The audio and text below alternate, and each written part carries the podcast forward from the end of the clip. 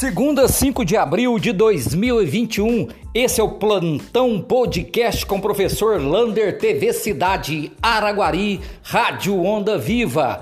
Atenção idosos e profissionais de saúde que vacinaram dia 21 de março para trás. Então, dia 21, dia 20, 19, 18 de março.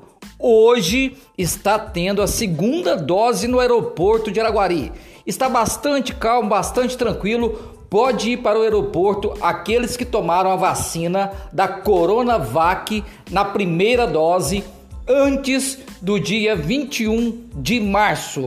Lá no aeroporto, a vacinação da segunda dose então vai até às 5 horas da tarde, 17 horas lá no aeroporto. Vá lá, vacine já, tome a sua segunda dose. Um abraço do tamanho da cidade de Araguari.